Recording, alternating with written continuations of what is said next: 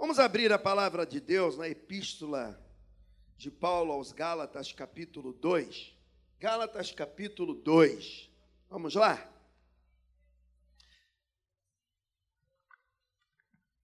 Glória a Jesus.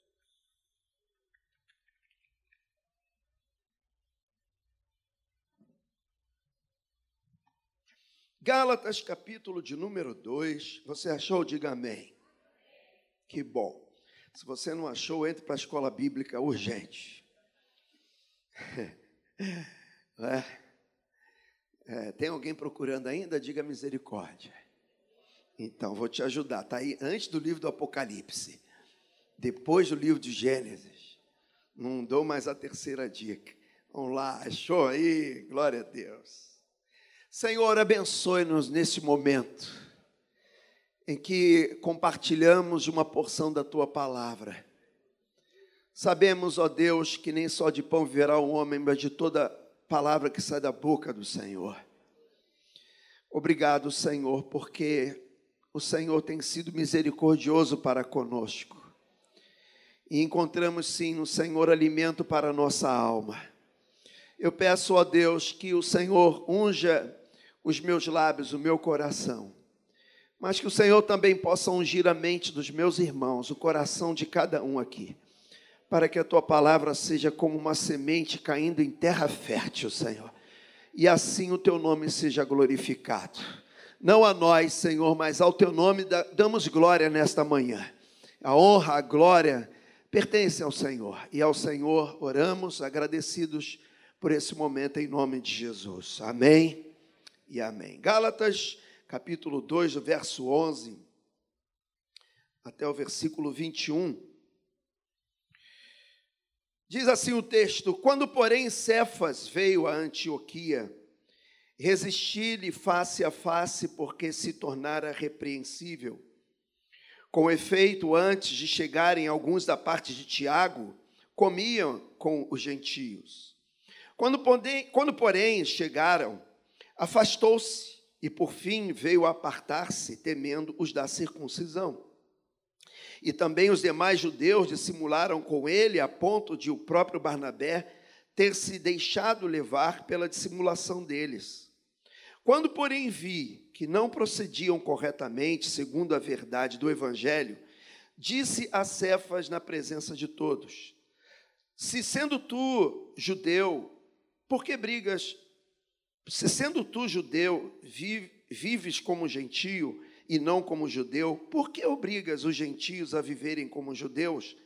Nós, judeus, por natureza, e não pecadores dentre os gentios, sabemos, contudo, que o homem não é justificado por obras da lei, e sim mediante a fé em Cristo Jesus. Também temos crido que Cristo Jesus, para que fôssemos justificados pela fé em Cristo, e não por obras da lei, pois por obras da lei ninguém será justificado. Mas, se procurando ser justificados em Cristo, fomos nós mesmos também achados pecadores, dar-se-á caso ser Cristo ministro do pecado? Certo que não. Porque se torna edificar aquilo que destruí, a mim mesmo me constituo transgressor. Porque eu, mediante a própria lei, morri para a lei, a fim de viver para Deus. Estou crucificado com Cristo. Logo, já não sou eu quem vive, mas Cristo vive em mim. E esse viver que agora tenho na carne, vivo pela fé no Filho de Deus que me amou e a si mesmo se entregou por mim. Não anulo a graça de Deus, pois se a justiça mediante a fé, segue-se que morreu Cristo em vão. Que Deus abençoe a leitura, a igreja diga amém. Podem sentar, irmãos. Eu quero falar sobre a importância de nós valorizarmos a obra da cruz da nossa vida no nosso dia a dia. Quero falar sobre isso nesta manhã com os irmãos. Eu creio não ser o único, mas eu sou um fã do apóstolo Paulo, porque o apóstolo Paulo, ele é, foi um homem que deu um testemunho na sua vida de o que foi ser uma pessoa transformada de verdade pelo Evangelho, pelo poder do Evangelho. A gente olha para a vida do apóstolo Paulo, a gente vê que o apóstolo Paulo foi um homem que soube valorizar o encontro que ele teve com Jesus Cristo, a obra transformadora que acontecera na sua vida. Nós sabemos que ele não nasceu num berço evangélico, vou usar o termo dos nossos dias. A gente até encontra em Filipenses que ele veio de uma, de uma família tradicional, diz o texto, circuncidado ao oitavo dia, da linhagem de Israel, da tribo de Benjamim, hebreu de hebreus, isso ele falando. Quanto à lei, fariseu. O homem era, o homem tinha cacife, ele pertencia a uma classe bastante respeitada na época, a classe farisaica. Vamos dizer assim, Paulo tinha pedigree na sua tradição de educação como um judeu. E ele chega até a dizer que, pelo zelo da tradição judaica, ele se tornou até um perseguidor da igreja. Quanto à lei, irrepreensível. Um, um, um religioso politicamente correto. Quem não gostaria de ter um religioso desse numa sinagoga naquela época? E a gente vê que ele, ele era um homem tão zeloso pelos princípios que a gente, lá em Atos 9, ele consegue autorização é, da, da sinagoga de Damasco para perseguir os cristãos, caso encontrasse alguns que fossem pelo do caminho é, do Senhor. Ele perseguiu os apóstolos, ele levasse preso, trouxesse de volta para Jerusalém. E nessa, nessa, nesse propósito dele, a gente vê que ele teve um encontro com Jesus. E a, naquele dia que ele a caminho encontrou o Senhor, dizendo: não é Saulo, Saulo, por que me persegues? Daquele dia em diante, a sua vida foi transformada radicalmente. Se transformou, como ele também se intitulou, o apóstolo da incircuncisão, porque o coração dele era assim, ó, né? Você vê como é que Deus inclina o coração dos pastores, né?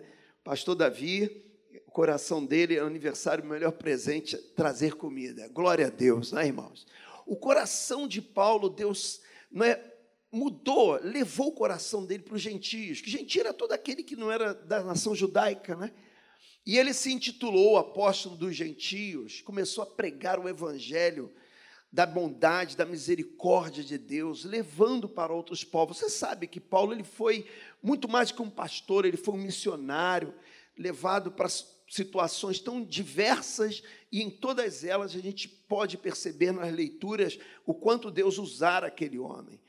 E esse texto é interessante, e nós acabamos de ler, porque ele teve um momento de crise com um colega de ministério, né? O apóstolo Pedro, ele teve um, um, um tempo meio complicado, porque você leu comigo no texto que numa desses, desses dias ele encontra o apóstolo Pedro, e o apóstolo Pedro até então estava ali com os gentios, comia, bebia, tinha comunhão com aqueles que não pertenciam né, à, nação judaica. E aí ele tomou conhecimento que alguns de Jerusalém estavam chegando ali, e aí Pedro, com jeitinho, começou a tirar o corpo fora, aí começou a se voltar mais para aqueles princípios judaicos, porque havia, havia os cristãos que ainda preservavam alguns princípios da lei. Então o apóstolo Pedro, diz o texto, para fazer o jogo, a política, começou a sair um pouquinho, se retirar, e aí o apóstolo Paulo, a gente vê trazendo uma palavra dura para ele, dizendo: ora, sendo tu judeus, como obriga os gentios a viverem como judeus? Se você não vive assim, você vive como um gentio. E nessa correção, eu vejo que Paulo ele toca em quatro pontos, irmãos, e que mostra para a gente como, como é importante nós valorizarmos a obra da cruz. E eu quero enfatizar isso aqui nesta mensagem. Porque na, naquele tom de correção, ele vem em defesa aquilo que ele cria, aquilo que ele acreditava, naquilo que ele vivenciava. E a gente vê nas linhas a preocupação que ele tinha de que, que, havia nele de não desvalorizar a obra de Jesus no seu dia a dia. Porque, irmão, se nós não tivermos cuidado, se nós nos distrairmos sem perceber nós podemos desvalorizar as coisas que Deus já fez por nós. Coisas simples.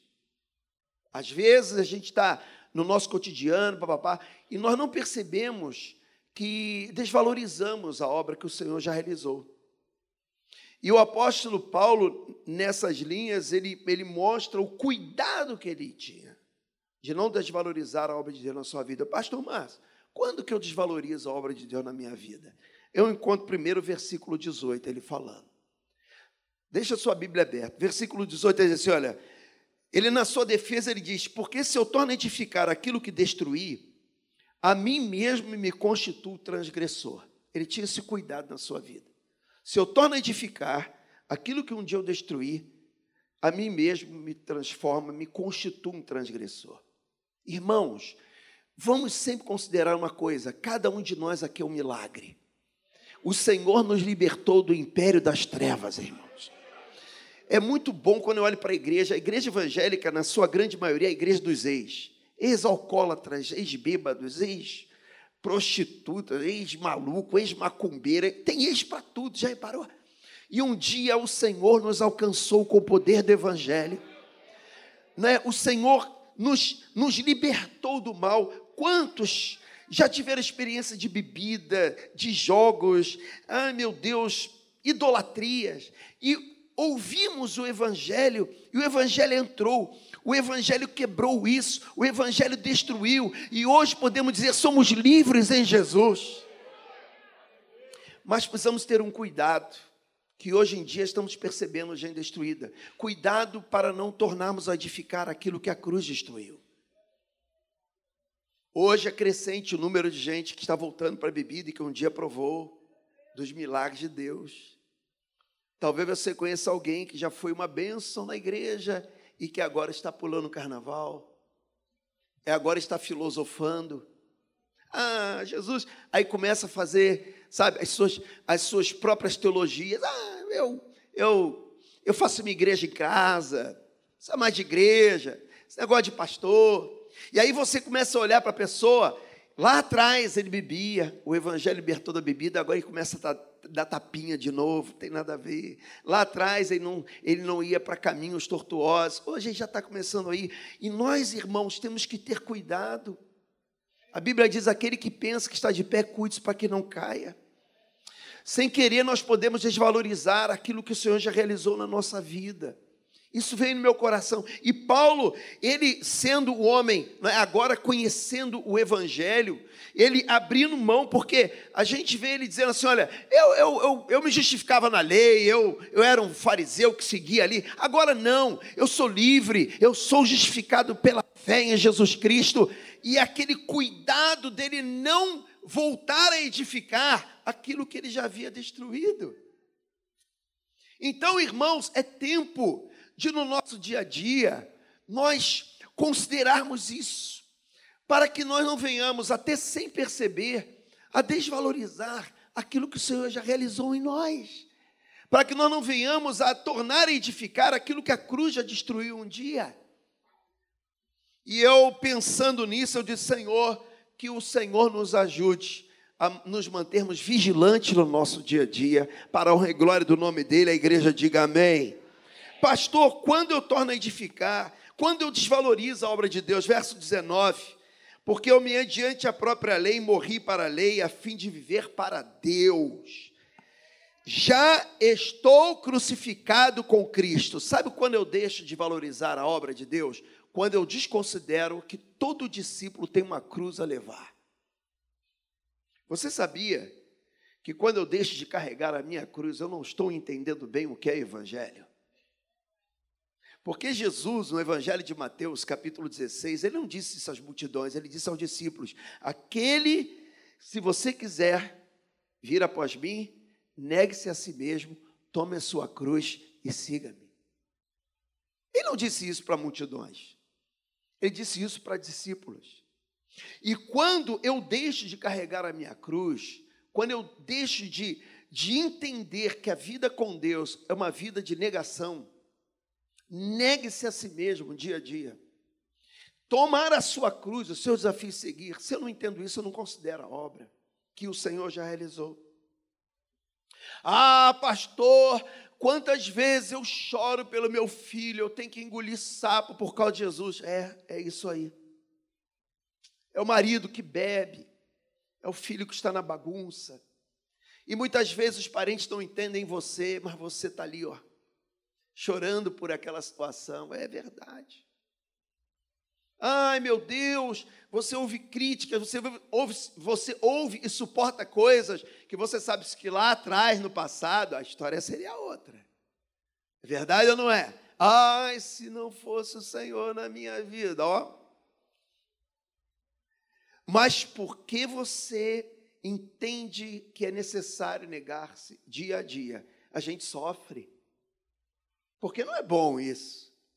Mas o apóstolo Paulo diz: já estou crucificado com Cristo. Já estou crucificado com Cristo. Ele entendia que a sua vida era de fato agora uma vida de renúncia dia a dia, situações que muitas vezes aguçam a nossa carne, né? Da gente ir lá, vou fazer, vou acontecer, mas eu preciso considerar a obra da cruz. Se alguém quer vir após mim, negue-se a si mesmo, tome a sua cruz e siga-me. E eu preciso dizer, Senhor, me ajude. E se nós não entendermos isso, corremos o risco de desconsiderarmos a obra da cruz no nosso dia a dia. Versículo de número de número 20. Logo já não sou eu que vivo, mas Cristo vive em mim. E o que, que ele diz aí, irmãos? E esse viver que agora tenho, tenho pela fé no Filho de Deus. Quando eu nego a obra da cruz, quando eu deixo de andar pela fé, o justo caminha pela fé. Nós não caminhamos por métodos. Nós não caminhamos na base da boa ideia, nós caminhamos pela fé, irmãos. Sabe quem nos sustenta? É a fé em Jesus. E o justo não caminha buscando boas ideias, o justo não caminha buscando experiências aqui e ali. Não, ele entende que a sua vida dia a dia é pela fé. Pela fé, amanhã o Senhor proverá. Pela fé, Deus vai fazer a obra na minha família. Pela fé, Deus vai converter o meu filho. Pela fé, o justo caminha pela fé todos os dias. A fé não questiona. A fé nos sustenta. A fé renova a esperança. E o apóstolo Paulo, ele diz: Logo já não sou eu quem vivo, mas Cristo vive em mim. E esse, e esse viver que agora tenho, vivo pela fé Irmão, um crente em Jesus Cristo não vive vacilante. Nós não fomos chamados para vivermos vacilando. Um dia estamos felizes, cheios de alegria com Deus. No dia seguinte murmuramos, reclamamos, questionamos. Não, irmãos, Deus não nos chamou para isso. Deus não chamou o crente para um dia estar pulando diante do altar, dizendo, oh, Deus é maravilhoso. Aí acorda a semana seguinte, questionando igreja, questionando pastor, brigando com o vizinho. Não, irmãos, Deus chamou o crente para caminhar pela fé. Ainda que você esteja passando por dificuldade, a fé vai continuar sustentando a sua vida. Sabe o que, que o salmista diz? Que o Senhor firma os passos do homem bom e do seu caminho se compraz. E se esse homem cair, não ficará prostrado porque o Senhor o segura pela mão. Aleluia, meus irmãos. É o justo caminhando pela fé. E quando eu paro e penso nisso, meu Deus, firma a minha vida. Porque se eu não entender que todos os meus dias eu tenho que enxergar o que está à minha frente com os olhos da fé, eu posso desconsiderar o que o Senhor já fez na minha vida. E olha, duas grandes verdades sobre fé. A primeira, que essa fé que professamos, o autor é Jesus, não é nossa. Quem pode dar graças a Deus? Essa fé que nós professamos aqui não é da Maranata, não é da Nova Vida, não é da Assembleia de Deus, vem do coração de Jesus, Ele é o autor da nossa fé. Hebreus 12 diz isso. Segunda verdade, irmãos, que a fé agrada a Deus. Você crê que Deus hoje pode estar realizando um grande milagre na tua vida? Eu nós temos que todos os dias vigiar o nosso coração, dizendo: Senhor, nós cremos. Porque, irmãos, olha, se nós não vigiarmos, estava conversando com o pastor Davi antes do culto, grandes homens de Deus que nós já conhecemos, foi referência, que hoje não acreditam mais. Não. E olha, gente que já foi referência que nós até entendemos ser pessoas idôneas, gente, mães que não vigiaram, perderam a fé ou se deixaram levar por filosofias, irmãos, quando eu abro a palavra e digo, eu, eu, leio Paulo dizendo, logo já não sou eu que vivo, mas Cristo vive em mim, e esse viver que agora tenho na carne, vivo pela fé no Filho de Deus, irmão, fica firme pela fé, você vai ver o milagre do Senhor acontecendo. O crente não questiona, ele aguarda em Deus. O crente fica todos os dias dizendo: Senhor, eu creio eu creio, eu creio, eu creio. E olha, se você continua orando pelo enfermo e ainda não foi curado, continua crendo, porque o tempo é de Deus. Eu estou olhando aqui, ó, vidrinho de óleo com unção. Eu creio que Jesus ainda ainda hoje cura o enfermo. Eu creio. Porque se eu deixar de crer nisso, meus irmãos, eu estarei desconsiderando a obra da cruz. A fé sustenta o crente. A fé faz o crente caminhar, mesmo ele cansado. Quem nunca, fica cansado, quem nunca ficou cansado, quer tirar pela pedra. Mas vem aquela coisa assim, né, irmãos? Pela fé, pela fé, pela fé. Eu lembro que meu foi alcoólatra, meu pai foi alcoólatra há muitos anos, muitos anos, no início da minha jornada, e tinha um grupinho de irmãs que eu lá em casa dizer para minha mãe assim: Irmã Ásia, fica firme, Jesus está fazendo a obra na vida do seu marido. E aí, cada vez que as irmãs iam lá em casa, irmãos, orar pelo meu pai, a sensação que dava é que ele ficava pior ainda no dia, na semana seguinte. É que ele bebia mais, é que ele bebia mais. E eu lembro que eu era garoto, eu disse: Ah, eu, eu não aguento mais esse cara, não, eu, eu desisto, eu não aguento mais. Quem nunca fez isso, né? E aí eu lembro que um dia ele bateu na minha porta, na minha porta, e disse: Meu filho eu quero me ajoelhar na tua frente. Quero pedir perdão a Deus, aceitar Jesus como Senhor da minha vida. E aquele homem foi transformado pela fé, meus irmãos. Aí tu sente aquele puxãozinho de orelha do Senhor dizendo: Está vendo? É, você que diz não aguenta mais. Aquele puxãozinho de orelha, aquele básico, aquele. Lá. A conclusão que chegamos, vamos continuar crendo, irmão. Diga teu nome aí. Fala o teu nome alto. Diz, continue crendo, minha filha. Continua crendo. Oh, Paulo, logo já não sou eu quem vivo, mas quis viver mim, esse viver que agora tem na carne, vivo pela fé no Filho de Deus. Ah, irmão, algo mais Deus há de realizar. Precisamos crer. Nós estamos hoje vivendo tempos de crise, né? As pessoas não acreditam em mais nada, tem até razões, né? A sociedade é uma sociedade desacreditada, né? mundo político, mundo econômico. A gente olha assim e tem gente que não acredita nem mais na igreja. É, infelizmente, mas que o Senhor guarde o teu coração, continue sendo uma pessoa de fé. Continue amando a obra de Deus, continue crendo nos milagres do Senhor, continue crendo que, sabe, o Senhor a qualquer hora pode surpreender, o justo caminha pela fé. E se eu não vigiar, eu estarei, sabe, desconsiderando o que o Senhor já realizou na minha vida. Outra coisa que eu quero deixar aqui concluir, concluir, que eu não quero me delongar, quando eu anulo a graça de Deus na minha vida, quando eu não entendo que tudo que eu tenho, que tudo que eu sou é por causa da graça de Deus na minha vida. Olha o que Paulo diz, versículo 21. Não anulo a graça de Deus. Não anulo a graça de Deus. Irmãos, não é demagogia, não. Sempre que eu posso e eu tenho oportunidade lá na igreja, na abolição, eu digo, irmãos, tudo que eu tenho, tudo que eu sou, eu tenho mais do que eu mereço. É graça de Deus. É graça de Deus, é misericórdia de Deus. Cada um de nós aqui é um milagre de Deus. Eu pergunto: o que seria de você se a graça do Senhor não te sustentasse? Os trancos que você já enfrentou. Quantas lágrimas, quantos choros. E você dizendo: É, hoje, hoje foi o último dia e você está até hoje caminhando. Sabe por quê? A graça de Deus tem sido o seu sustento. Ah, irmãos, Salomão já entendia isso. Se o Senhor não edificar a casa, em vão trabalhos que edificam. Se o Senhor não vigiar a cidade, em vão vigia a sentinela. É, é a graça de Deus. No final das contas, sabe o que nós vamos descobrir? Que é a graça de Deus.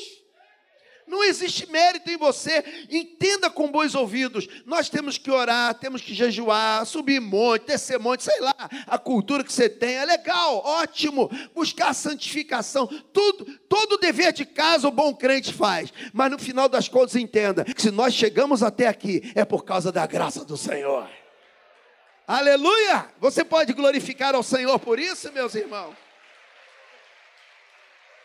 Ah, irmãos, Davi já dizia: não fosse o Senhor que estivesse ao nosso lado, Israel te giga.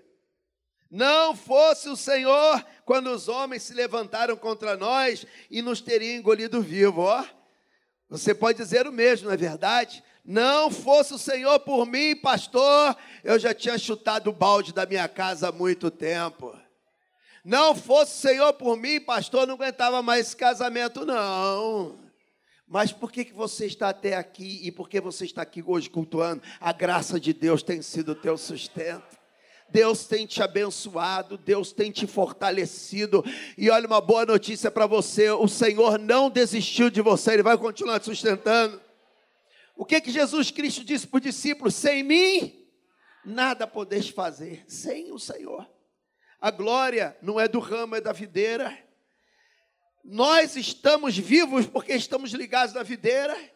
A glória é dele, a honra é dele, o louvor é dele, tudo que existe é para a glória dele, por ele, por meio, para ele são todas as coisas. E nós não podemos esquecer isso no nosso dia a dia. Cuidado com a vaidade evangélica. Ah, porque eu sou cheio do Espírito Santo. Porque eu tenho todos os dons espirituais. Porque eu já li toda a Bíblia 20 vezes. Cuidado! Cuidado! Não se esqueça que apesar de tudo isso, você é de carne e osso. Você é pecador. E você carece da graça de Deus todos os dias. E você é o que é, porque Jesus é misericordioso com você. E ai de mim, ai de você, se o Senhor não fosse misericordioso. O que é que diz Jeremias? As misericórdias do Senhor se renovam a cada, pois elas estão se renovando sobre você hoje aqui. Quem pode dar glória a Deus, aleluia, Jesus. Obrigado, Jesus. Seja exaltado o teu nome, Jesus. Irmãos, Deus é bom demais. Deus é além da conta. Se eu fosse buscar em mim méritos, eu estaria perdido. Porque eu reconheço, insisto, irmãos, eu reconheço que tudo é dele. E que se eu cheguei até aqui é porque o Senhor tem me ajudado. Isso aqui é misericórdia de Deus. Ó. Isso é Deus que está fazendo. É Deus que move os corações. E todos os dias, quando você levantar, Seja capaz de dizer assim: Senhor, hoje eu vou viver um novo dia pela graça. Pela graça do Senhor. Eu vou sair para trabalhar. Eu vou ganhar o meu pão de cada dia. Vou voltar para casa. Vou te louvar, porque eu sei que é o Senhor que tem sido o meu sustento. Irmãos, quando nós entendemos isso, nós saímos de cena e a glória é toda dele. E o apóstolo Paulo teve esse cuidado, sabe, irmãos, de preservar a obra da cruz na vida dele.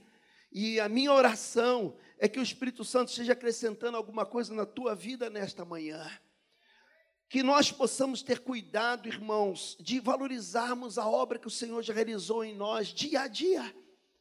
Sabe, que nós possamos no nosso dia a dia dizer: Senhor, queremos sim te servir de todo o coração, alma e entendimento. Você conhece seus pontos fracos, as suas fraquezas. Senhor, eu quero te servir com interesse de coração.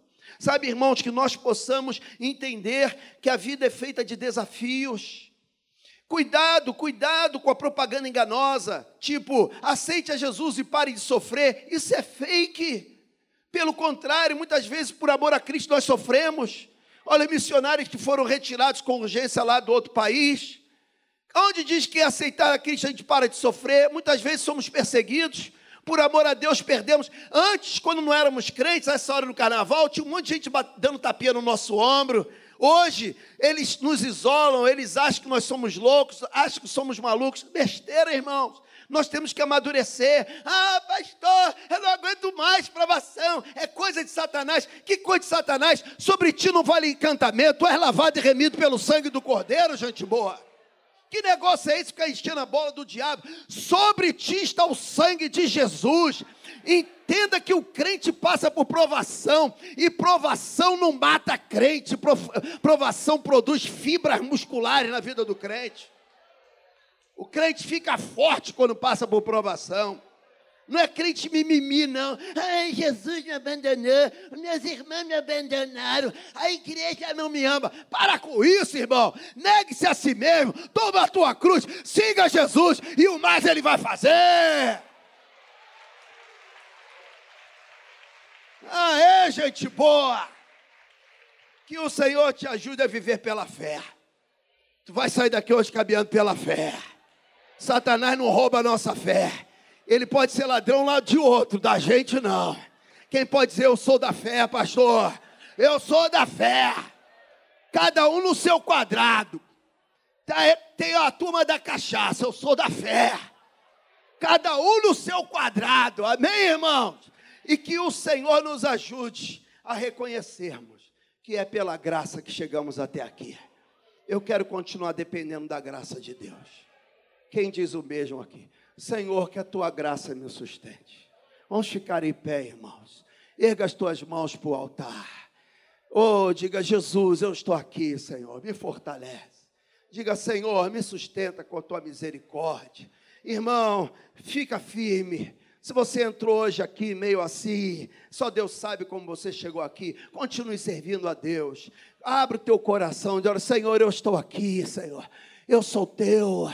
Eu te amo ah, renove a sua, a sua a sua confiança no Senhor, confesse com a tua boca, não importa se você tem um ano de crente, ou se você tem 50 anos de crente, mas que você nessa hora possa dizer, Senhor, eu quero mais uma vez declarar que Jesus Cristo é meu Salvador.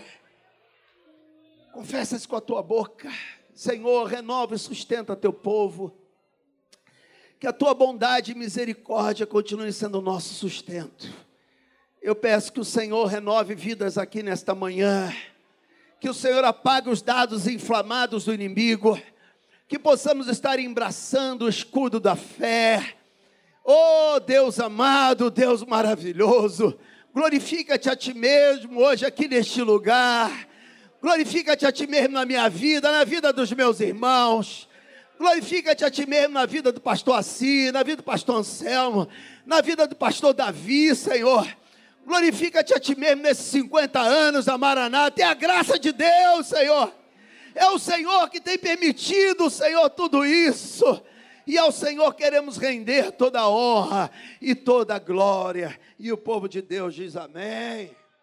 Glória a Jesus.